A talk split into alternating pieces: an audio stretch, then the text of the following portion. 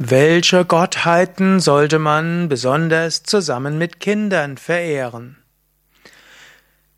Hallo und herzlich willkommen zu einer Frage aus der Reihe Fragen zur indischen Spiritualität, Frage zu indischen Gottheiten. Mein Name Sukadev von www.yoga-vidya.de und die Frage, auf die ich heute eingehen will, ist, welche Gottheiten sollte man besonders zusammen mit Kindern verehren? Angenommen, du bist ein religiöser Mensch und du verehrst Gott auf verschiedene Weisen.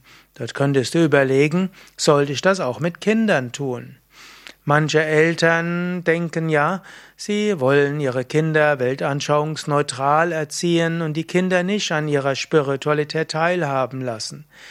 Das ist auch eine Form der Erziehung, nämlich eine atheistische Erziehung oder auch eine agnostische Erziehung. Auch das ist eine Wertevermittlung. Mein Tipp wäre, wenn du in einer bestimmten Spiritualität drin bist, dann lass auch die Kinder daran teilhaben. Wenn Kinder an den Weihnachtsmann glauben, das hilft ihnen. Wenn Kinder an Engel glauben, das hilft ihnen. Wenn Kinder denken, dass es Heilige gibt, dann hilft ihnen das. Wenn Kinder denken, dass es Götter und Göttinnen gibt, dann hilft ihnen das. In diesem Sinne kannst du mit deinen Kindern Gott, Göttin, Heilige, Engel, Engelswesen, Schutzgottheiten verehren. Man kann jetzt nicht sagen, dass es irgendwelche Gottheiten gibt, die du vielleicht nicht verehren solltest.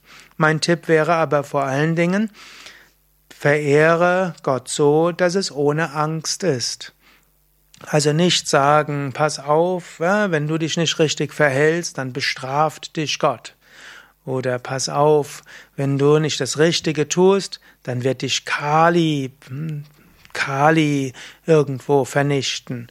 Oder Gott sieht alles.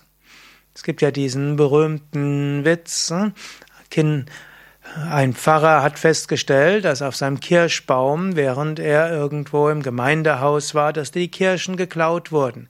Dann schrieb er ein Schild und, sag, und schrieb vor den Kirschbaum, Gott sieht alles. Und danach am nächsten Tag waren wieder Kirschen geklaut worden und da war ein Schild, aber Gott petzt nicht.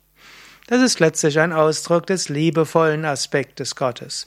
Du kannst letztlich jede Gottheit zusammen mit Kindern verehren, solange diese Verehrung eben mit Liebe verbunden ist und mit Dankbarkeit und der Vorstellung, dass diese Gottheit dem Kind Schutz gibt und das Kind sich an Gottheit wenden kann, um dort einen besonderen, besonderen Trost zu finden, Hilfe zu finden.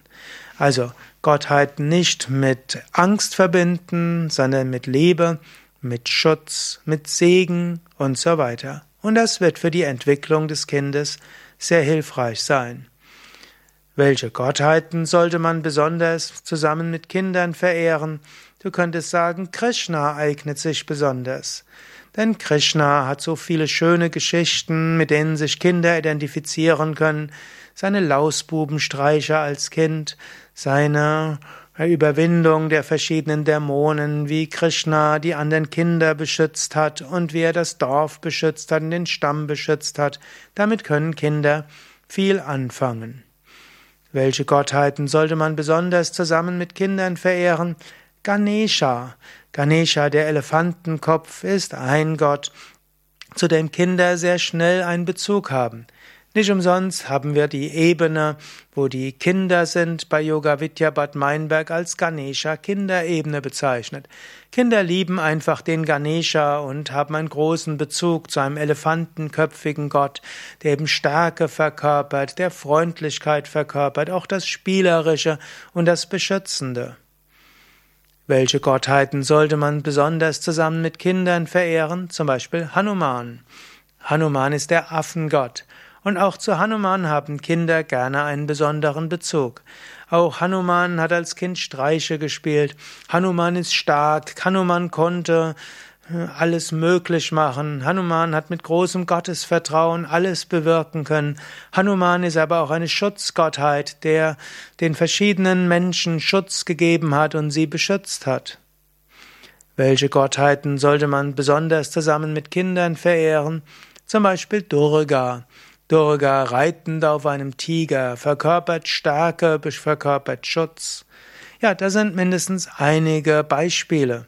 Du könntest natürlich auch noch Rama und Sita, du könntest Lakshmi, Kali verehren und Shiva und so viele andere. Aber nach meiner Erfahrung haben Kinder besonderen Bezug zu Ganesha, besonderen Bezug zu Hanuman und zu Krishna. Mehr Informationen über die einzelnen indischen Götter findest du auf unseren Internetseiten yoga-vidya.de. Dort findest du ein Suchfeld, dort könntest du eingeben indische Götter, indische Göttinnen, aber auch germanische Götter, keltische Göttinnen und so weiter. Wir haben auf unseren Internetseiten viele hundert äh, Seiten zu Göttern und Göttinnen der verschiedenen Traditionen, was ihre Symbolik ist und zum Teil auch, wie du sie verehren kannst. Mein Name Sukadev, nochmal die Internetseite yoga-vidya.de